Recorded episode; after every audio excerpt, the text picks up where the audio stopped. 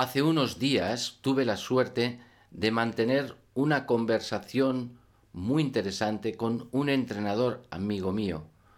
Le pregunté por su madre, pues sabía que había estado enferma de gravedad y durante este periodo le había notado bastante preocupado, lógicamente. Quizá, agradecido por mi preocupación, por algo tan personal, se animó a hacerme esta confidencia que yo personalmente no me esperaba, pero que me hizo pensar. Yo sí que he pasado un mal momento. He tenido que hacer cosas que jamás me hubiera imaginado que tendría que hacer, como lavar y limpiar a mi madre, vestirla, cuidarla. La he visto sufrir, llorar y, y aguantar mucho ha sido muy duro y a la vez una experiencia impresionante. Es un antes y un después.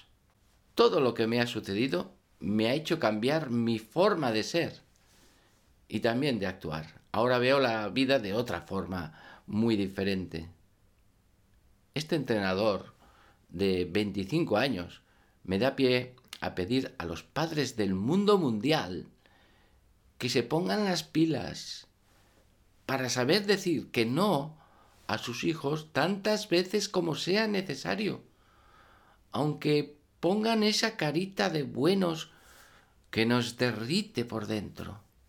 Ellos juegan con nuestra debilidad y nuestro amor, con el fin de conseguir ampliar los límites de forma insospechada. Dicho de forma más sencilla, lo consiguen todo aquello que desean, acaban obteniéndolo. Estudian a fondo a su padre y a su madre y actúan de tal forma que son imparables, invencibles.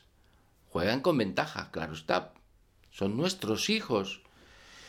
Y esto no se toca, dicen los expertos, que este proteccionismo hacia los hijos es un mal que se está extendiendo cada vez más y se debe a distintas razones. Una de ellas es que los padres ahora tienen un hijo como máximo. No es lo mismo tener cinco hijos que uno.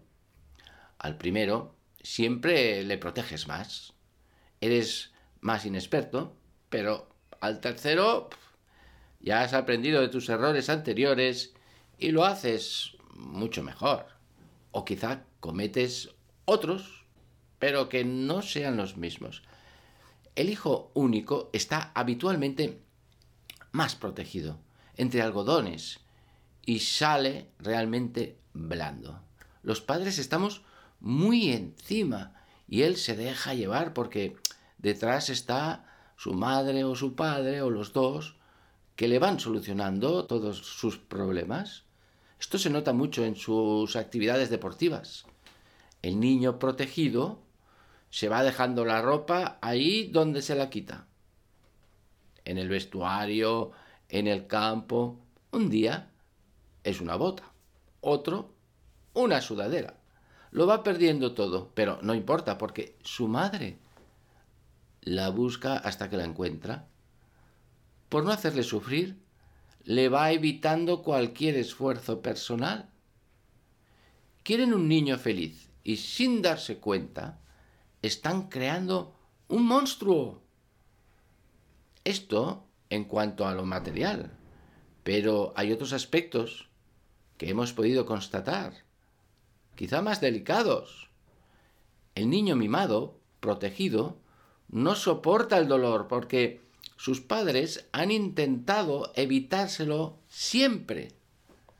Han procurado protegerle de tal forma que no es experimenten ningún tipo de riesgo y así es imposible que crezcan.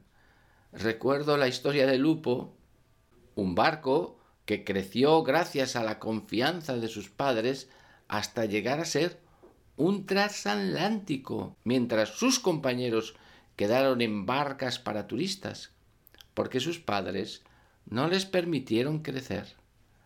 La culpa de todo la tenemos los padres que no somos capaces de soportar la imagen de nuestro hijo llorando, o quizá pasando un mal momento, y nos acercamos a ellos para intentar evitar ese mal. Queremos como sustituirles en su dolor, y eso es terrible, porque no nos damos cuenta de que es el mejor entrenamiento para la vida.